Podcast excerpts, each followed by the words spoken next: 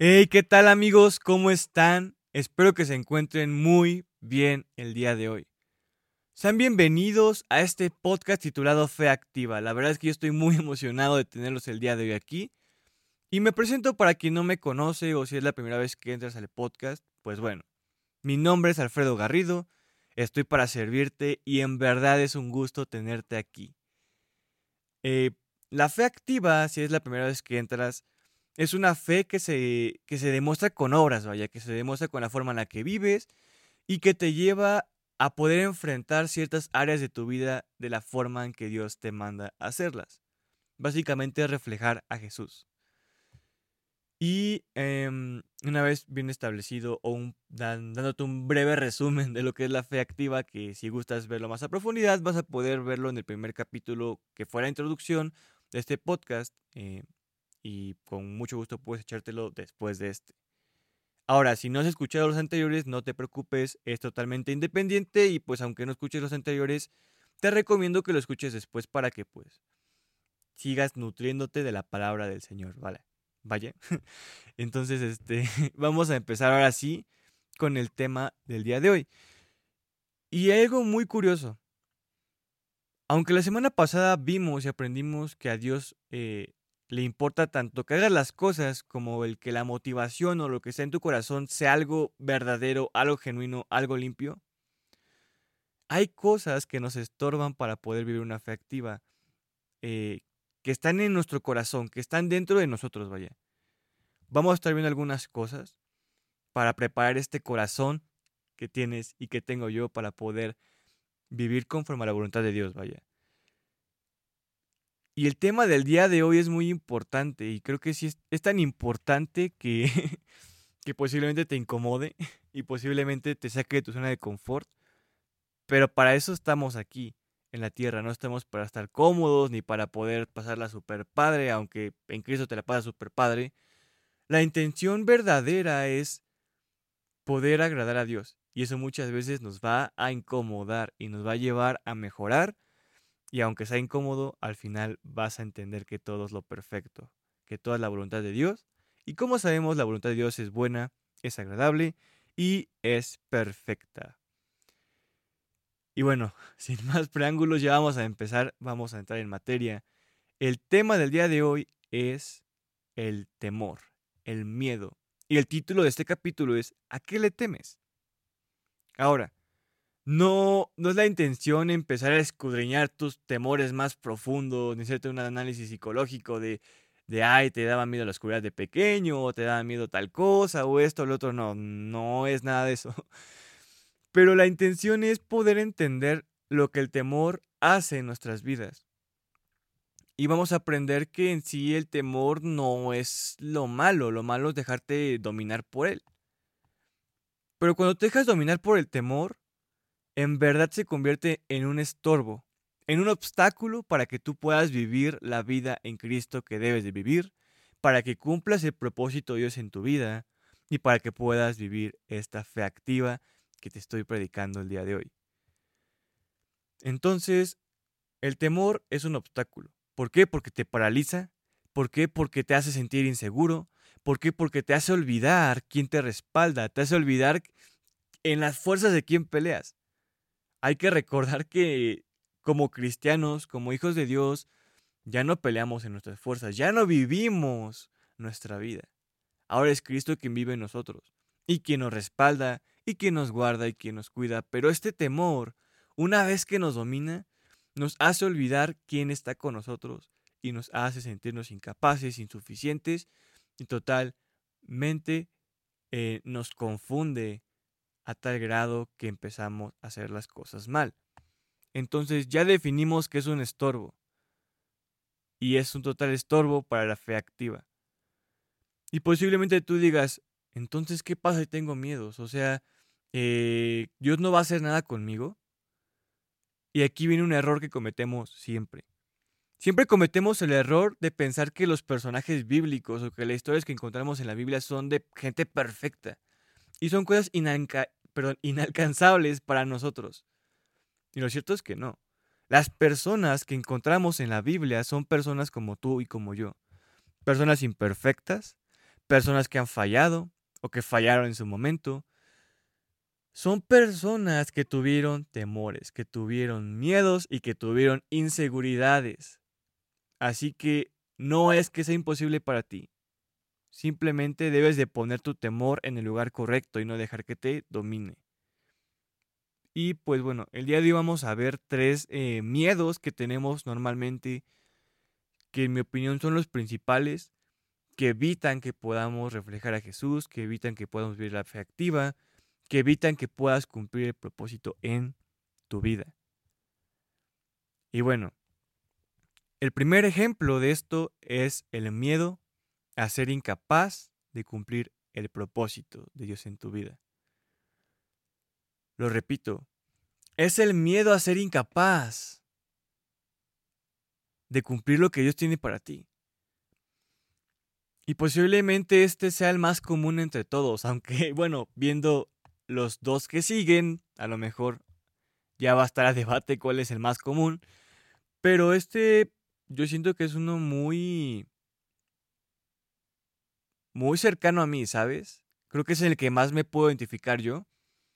Y te voy a decir por qué después de explicar este punto. Aquí me voy a abrir con ustedes y van a conocer algo eh, íntimo mío. A final de cuentas, pues somos amigos. Yo no sé quién está escuchando esto, pero yo confío en que eres hijo de Dios o que quieres conocer de Dios. Y pues si mis ejemplos y mis testimonios te sirven para poder eh, entender las cosas o para poder ver que Dios en verdad hace milagros, pues adelante, ¿no? Pero vamos a explicarlo primero.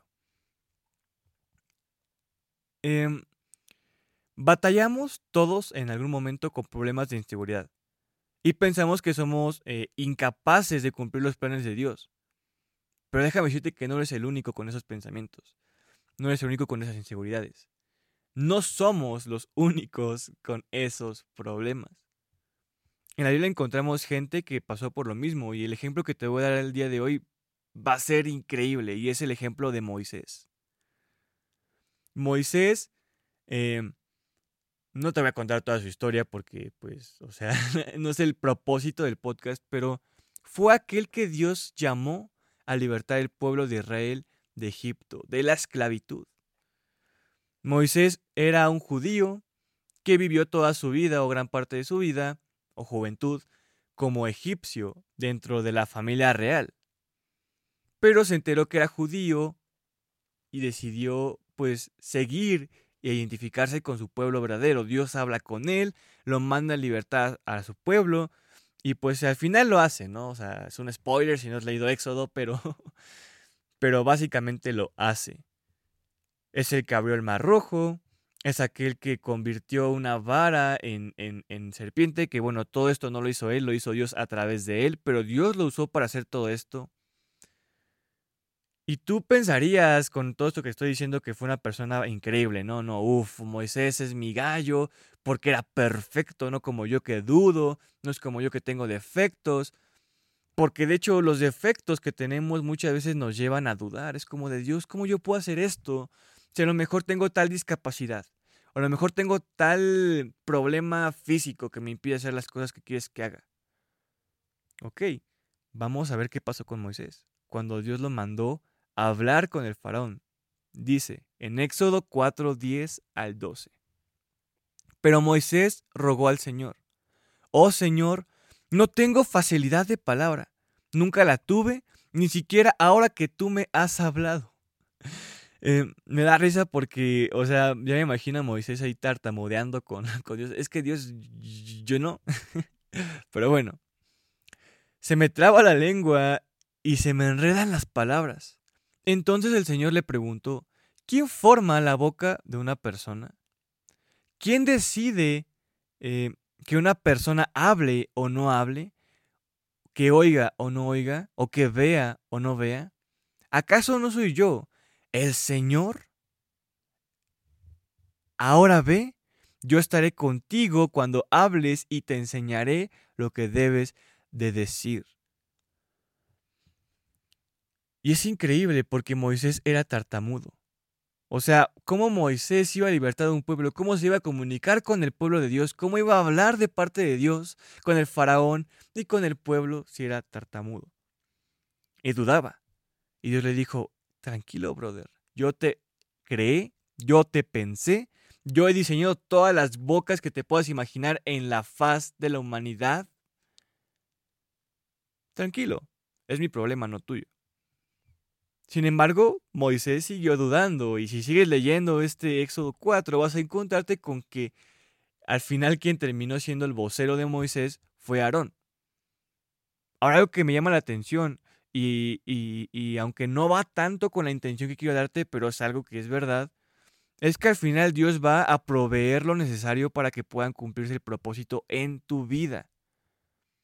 Va a poner personas porque también no es un trabajo solitario, en equipo, en familia, como un mismo cuerpo podemos apoyarnos para poder cumplir ese propósito de Dios. Y Dios siempre va a proveer lo necesario. Pero lo que yo voy es que le dijo Dios, tranquilo porque yo voy a estar contigo. Y aún así Dios no creyó, este, perdón, Moisés no creyó. Porque dudaba, porque tenía una discapacidad, porque no era capaz de hablar eh, fluido, porque era tartamudo. Y él no veía lo que Dios podía hacer. Él vio lo que él podía hacer con sus capacidades, con su fuerza, con, con su inteligencia, con su lengua trabada. Pero es increíble, porque Moisés, digo, tartamudo, una persona insegura, y era una persona como tú y como yo, común y corriente, no tiene nada diferente que tú, a excepción de la nacionalidad, que él era este, israelita, y pues yo soy mexicano y posiblemente tú seas de otro país. Entonces, eso era lo único diferente. Y Dios puede hacer cosas grandes contigo también. Pero tienes que tener fe y debes reconocer que no es tu capacidad, no es tu fuerza, es la de Dios. Debes de gloriarte en tu debilidad porque es donde Dios hace fuerte. Y eso lo aprendemos en 2 de Corintios 12 del 8 al 10. Déjame leértelo. Y dice, en tres ocasiones distintas le supliqué al Señor que me lo quitara. Estamos hablando de Pablo y él tenía un aguijón en la carne que le pidió a Dios que se lo quitara. Ese es el contexto. Cada vez él me dijo, mi gracia es todo lo que necesitas. Mi poder actúa mejor en la debilidad. Wow. Y dice, Así que ahora me alegra jactarme en mis debilidades, para que el poder de Cristo pueda actuar a través de mí. Es por eso que me deleito en mis debilidades y en los insultos, en privaciones, persecuciones y dificultades que sufro, que sufro por Cristo, perdón. Pues cuando soy débil, entonces soy fuerte. Y esto me vuela la cabeza y esto me encanta porque significa que esas debilidades que tienes, esas vulnerabilidades, esos defectos son la puerta perfecta para que Dios entre y se gloríe. Es la puerta perfecta para que Dios pueda demostrarle al mundo que Él es un Dios poderoso. Porque si Él puede levantar a una persona con defectos y puede hacer cosas increíbles con personas comunes y corrientes, es un Dios verdaderamente poderoso. Porque hubiera sido muy fácil, ¿no? Agarrar a una persona, eh, pues, buena, que no tenga defectos, pero al final de cuentas, Dios no depende de tus habilidades, Dios no depende de tus fortalezas, Dios no depende de nada de ti. Él es Dios y Él si quiere hace hablar piedras. Él si quiere mueve piedras. Entonces, lo que necesita Dios es un corazón dispuesto. No quiere perfección, no quiere aptitudes, él quiere que en verdad tengas una actitud de servicio y humilde para con Él. Decir, ¿sabes qué, Dios? Son mis defectos, pero yo sé que si tú me has prometido algo y me vas a usar, en tus fuerzas, con tu poder, puedo hacer las cosas. Eso es increíble. Cuando eres débil, entonces eres fuerte, no por ti, sino porque en tus debilidades el Señor se perfecciona, el Señor se gloria sea un testimonio de lo que Dios puede hacer contigo, a pesar de tus incapacidades. Y ahora te va el testimonio mío, que espero te sea de ayuda. Yo siempre fui una persona insegura. Bastante. En cierta edad de edad de joven, se puede decir que pues de niño, tuve algunos tics nerviosos, era muy inseguro, hablaba muy bajito y hasta la fecha me he llegado a trabar bastante en hablar. O sea, me identifico con Moisés porque soy muy eh, tonto para hablar, vaya. Me trago mucho o a veces hablo muy fuerte o no pronuncio bien las palabras. Bastantes cosas. Obviamente, últimamente no ha sido así porque pues Dios me ha usado y ese es el testimonio. Que a pesar de que soy imperfecto, a pesar de que tenía esas debilidades, Dios me llevó a predicar de su palabra. Actualmente comparto estudios bíblicos en mi Instagram, comparto contenido en varias redes sociales y acabo de empezar este podcast. Nunca me imaginé empezar un podcast y hablar porque pues, o sea, una persona que no habla bien, no tiene facilidad de palabra, que es medio tartamuda o medio bruta para hablar, lo menos que pensaría es hacer un podcast. Sin embargo, Dios me usó, sin embargo, Dios me da las aptitudes porque yo decido hacer lo que Él me ha mandado hacer. Y aunque de vez en cuando van a encontrarse algún errorcillo en mi pronunciación o que se me traba algo o algo, a final de cuentas, créanme que a diferencia de como era antes, es un milagro de Dios que yo esté aquí predicándoles y compartiéndoles de la palabra del Señor. Así que ese es el testimonio. Si tú tienes alguna discapacidad, algo que a lo mejor a tu ojo, al ojo del hombre, sea imposible de poder usar, Dios se puede gloriar en eso. Confía en Él y Él te va a llevar a cumplir ese propósito. Tengas lo que tengas, no tengas lo que no tengas, porque Él no necesita nada para poder gloriarse en ti. Porque Él es Dios, Él es perfecto, Él es poderoso y Él no necesita nada ni a nadie para ser Dios. Entonces, no te preocupes por tus incapacidades, déjalas en manos de Dios y el tarde o temprano te va a ayudar a avanzar. Y es más, vas a poder vencer ese temor y esas incapacidades. También recuerdas un tiempo que, que me metí al grupo de alabanza de mi iglesia. La neta es que ya tenía años que no tocaba.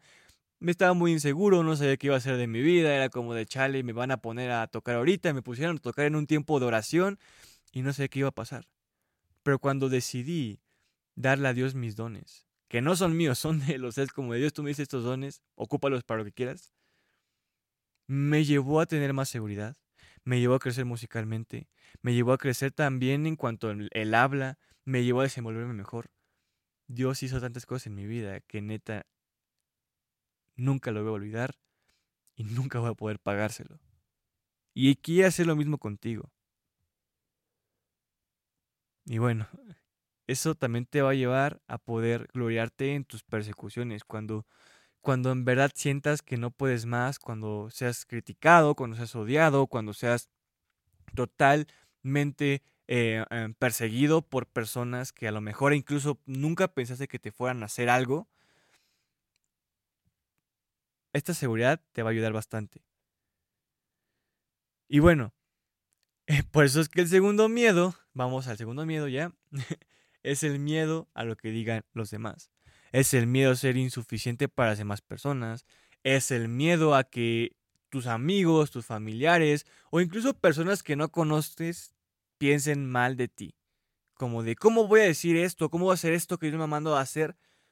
Si al final de cuentas me van a hacer burla, me van a criticar, me van a decir aleluyo, me van a decir el cristianito, eh, el, el vende burritos, porque aquí, al menos en México, no sé dónde seas tú, hay, unos, eh, hay un grupo de gente cristiana que ayuda a personas con problemas de, drogadicción, perdón, de, alcoholismo, a salir de ello, ¿no? Y venden burritos y están por todas partes y todos los conocen. Y pues ya hay también, se, inventaron el apodo de los vendeburritos, ¿no? Pero eso no debe de importarte porque tú no le agradas al mundo, sino que le agradas a Dios. Y eso debes tenerlo en claro. Eh, o agradas a Dios o agradas al hombre, pero no a ambos. Y lo peor de todo es que vivimos intentando agradar al hombre. Con cada comentario que hacemos, con cómo nos vestimos, con cómo vivimos, incluso las redes sociales han sido una ventanota para querer ser aceptados por las demás personas. Seamos honestos. Cuando subimos algo a redes sociales, lo hacemos para agradar a las demás personas. Subimos nuestra mejor eh, parte de la vida.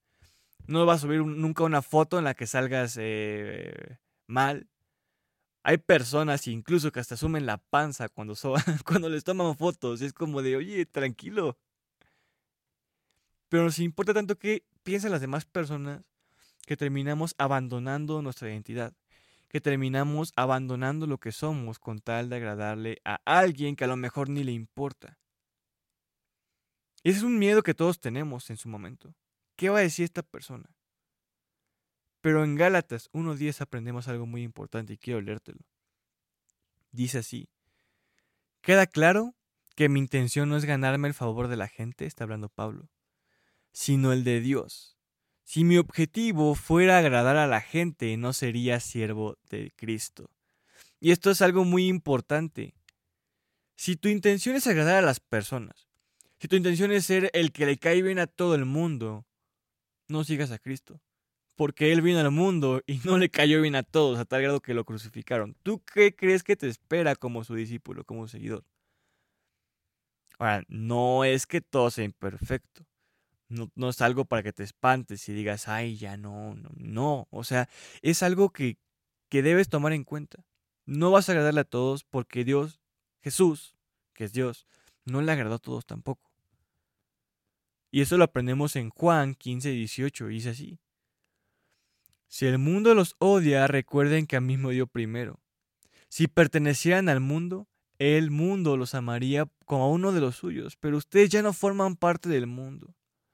Yo los elegí para que salieran del mundo, por eso el mundo los odia.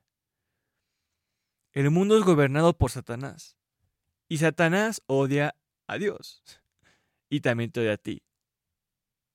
Entonces, cuando tú aceptas a Jesús en tu vida, automáticamente tienes al mundo en tu contra. ¿Por qué? Pues simplemente porque Satanás lo gobierna y él va en contra de todo lo que hace Dios. Y al hacer la voluntad de Dios, vas en contra del mundo y de Satanás. Pero lo que me frustra, lo que me enoja, lo, lo que me molesta y más porque yo lo he hecho, es que buscamos agradar a un mundo que nos odia, cuando deberíamos de buscar agradar a un Dios que nos ama. Repito, buscamos agradar a un, a un mundo que nos odia, cuando deberíamos buscar agradar a un Dios que nos ama. Dios nos escogió y solo le agradamos a Él, no a un mundo, porque el mundo te odia, porque el mundo quiere verte caer, porque el enemigo está como león rugiendo esperando a que estés vulnerable para atacar. No quieres agradarle al mundo. Agrada a Dios y en muchas ocasiones Dios va a hacer que agrades a los hombres. Porque si algo tiene la palabra de Dios, es que también atrae a las personas correctas. Y la vida del cristiano no es solitaria. Vas a tener amigos, vas a tener compañeros que van a estar contigo en este camino. Pero quítate de la cabeza el querer agradarle a todo el mundo. Porque no se puede. Porque el mundo quiere escuchar lo que el mundo quiere escuchar. Y cuando escucha lo que Dios quiere que escuchen, Ahí es cuando se viene lo feo. Entonces confía en Dios y que tu identidad y que lo que tú quieres agradarle sea totalmente a Dios. Si le agrada al mundo a algunas personas, qué padre, pero tu objetivo es agradar a Dios. ¿Vale? No temas en eso. Ahora, vamos con el tercer miedo y último, el miedo a perderlo todo. Y esto está muy feo porque Literalmente al aceptar a Cristo debes de aceptar y renunciar a todo lo que tienes. Es como decir, ok, estoy apostando por algo muy, pero muy cañón, pero también puedo perder bastantes cosas. La diferencia es que aquí ganas y no puedes perder. Tu carne pierde porque muchas cosas que le agradan a tu carne vas a tener que dejarlas. Vas a tener que cambiar muchas eh, formas de vivir. Pero al final de cuentas, eh, todo esto es porque Dios te promete cosas mucho mejores que lo que tienes aquí en la tierra. Y esto me recuerda bastante al joven rico de Mateo 10, 17, que fue con Jesús y le dijo, ¿qué hay que hacer para ser perfecto? Y él le dijo, sale pues, vende todo lo que tienes, dáselo a los pobres y sígueme. Ahora en ningún, en ningún momento Jesús le dijo, ok, te vas a quedar pobre, no le dijo, sígueme sígueme. No le dijo, quédate sin propósito, ahí muérete. No, le dijo, sígueme después de que lo hagas. pero este hombre pues amó más sus riquezas, tuvo miedo a perder todo lo que tenía y decidió quedarse como estaba. Y qué feo, porque imagínense que, ¿qué hubiera pasado si este hombre hubiera dicho que sí? O sea, es algo increíble, ¿qué hubiera pasado? Pero pues así son las cosas. Vamos a Mateo 16:24, porque es importantísimo. Dice, luego Jesús dijo a sus discípulos, si alguno de ustedes quiere ser mi seguidor, tiene que abandonar su propia manera de vivir, tomar su cruz y seguirme. Si tratas de aferrarte a la vida, la perderás, pero si entregas tu, eh, tu, vida por mi causa, la salvarás. ¿Y qué beneficio obtienes si ganas al mundo entero pero pierdes tu propia alma? ¿Hay algo que valga más que tu alma? Seguir a Cristo tiene un precio y debe estar dispuesto a perderlo todo por Él. No estoy diciendo que te va a quitar todo. Hay ocasiones en las que no y creo que son más. Pero si te, si te toca a ti esa ocasión en la cual pierdes muchas cosas a causa de Jesús, no temas. Porque el enemigo no puede quitarte lo que ya te ha dado Dios. Y lo que ya te ha dado por seguridad es la vida eterna. Entonces no temas. Porque lo que te espera después de esta vida es perfecto, es increíble. Hay una parábola que me encanta que encontramos en Mateo 13. No recuerdo bien el versículo, pero lo puedes buscar, está en Mateo 13 y es la parábola del tesoro escondido.